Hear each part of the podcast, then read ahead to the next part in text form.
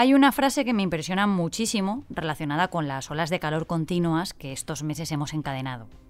Y es que dicen que el verano más fresco de nuestras vidas ya lo hemos vivido. Qué miedo, ¿eh? El efecto del ser humano en este asunto está más que demostrado con el calentamiento global al que estamos sometiendo al planeta con nuestro modo de vida. Suerte que la ciencia está empeñada en poder arañarle unos grados al cambio climático con iniciativas cada día más al alcance de nuestra mano, pero ahora te lo cuento. Soy Marta Hortelano y cada día, de lunes a viernes, quiero darte buenas noticias. Así que si necesitas un día sin sobresaltos, este es tu lugar seguro. Los buenos días, un podcast diario para ponerte de buen humor. Aunque parezca increíble, el año que viene vuelve a haber Juegos Olímpicos. El tiempo a mí me ha pasado rapidísimo, no sé, porque como los de Tokio de 2020 se tuvieron que retrasar por la pandemia, pues los de París me han llegado enseguida. Pues bien, la capital francesa se ha propuesto ganarse el título de la edición más verde de las celebradas hasta ahora, y lo quiere hacer con detalles que a priori podrían pasar desapercibidos. Uno de ellos, el que te cuento hoy, y es que los espectadores de los Juegos Olímpicos de París, en verano de 2024, observarán los eventos acuáticos desde asientos hechos de plástico recolectado de contenedores de reciclaje de la zona. De hecho, 80 de las 100 toneladas de plástico necesarias para fabricar los asientos han salido de un solo vecindario, que también es donde una empresa encargada lo procesa para convertirlo en material nuevo. ¿Y de dónde viene buena parte de ese material para hacer las sillas? Pues por ejemplo de las tapas de botellas de refrescos. En concreto hay 5 millones de tapones. Con ellos y otros materiales se ha logrado hacer 11.000 asientos. Así que los que hayan conseguido una entrada para la natación, el waterpolo, la sincronizada o los saltos, por ejemplo, podrán disfrutar de los juegos desde asientos hechos con este material. Las sillas se han sometido a numerosas pruebas que incluyen desde resistencia a los rayos UVA, al fuego o a la toxicidad, pero también pruebas de resistencia mecánica para ver que los anclajes, en caso de que algún hincha enfadado con los resultados quiera arrancarlas, funcionan. La medida va a ayudar a la sostenibilidad de los Juegos Olímpicos, pero la realidad es que se adoptó porque los fabricantes tuvieron problemas para obtener nuevos plásticos con los que realizar el mobiliario. Pero no está nada mal, ¿verdad? A mí eso ya me parece un paso. Donde también se están haciendo muchos avances verdes es en el mundo de la energía. Hoy te traigo dos que te van a parecer casi brujería.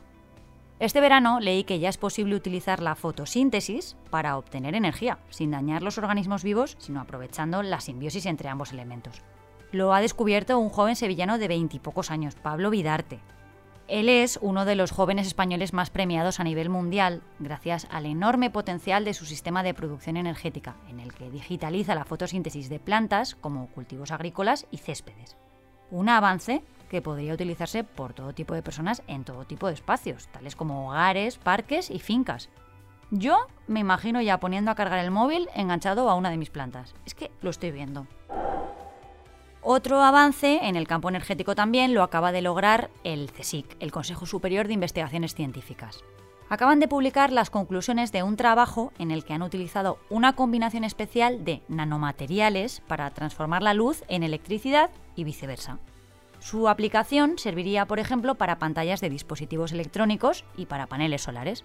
Estos dispositivos serían más eficientes, más ligeros, más flexibles y más sostenibles en comparación con los actuales, ya que se basarían en materiales amigables con el medio ambiente y con excelentes propiedades eléctricas.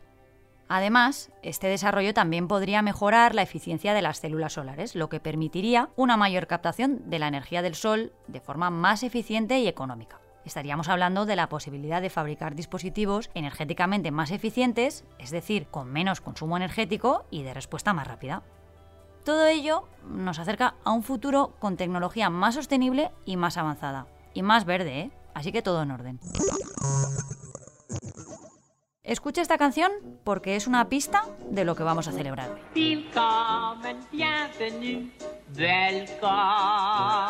No, no estamos en el día del cabaret, pero la banda sonora de la peli da la bienvenida en tres lenguas distintas, alemán, francés e inglés. Porque eso es precisamente lo que nos trae la efeméride de este 26 de septiembre, el Día Europeo de las Lenguas. La cita, impulsada por la Comisión Europea, busca promover el aprendizaje continuado de varios idiomas para los que vivimos en este continente. Y es que, según una encuesta realizada durante la conmemoración de este día, hace años, el 56% de los ciudadanos de Europa hablamos por lo menos una lengua extranjera, pero solo el 44% admitió hacerlo fluidamente. El más popular es el inglés.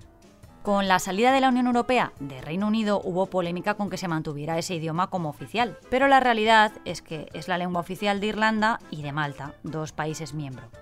Pero además de estos datos, existen otras estadísticas en cuanto a lenguas europeas. El viejo continente cuenta con más de 200 lenguas propias, 24 oficiales y 60 regionales o minoritarias. Así que si me lo permites, hoy voy a dejar que este episodio lo despida una celebrity con uno de los mejores consejos que te puede dar alguien hoy en día. Idiomas, querida. Pues eso, idiomas, queridos. Que el saber no ocupa lugar. Vuelvo mañana. Muchas gracias por escucharnos y gracias a ti, Marta. Un placer. Recuerda que si te ocurre algo bueno y quieres contárnoslo, puedes escribir a losbuenosdías@lasprovincias.es. Este podcast ha sido escrito por Marta Hortelano, la edición es de Amalia Yusta y Paco Sánchez, el diseño sonoro es de Rodrigo Ortiz de Zarate y la producción de Miquel Abastida y Tamara Villena.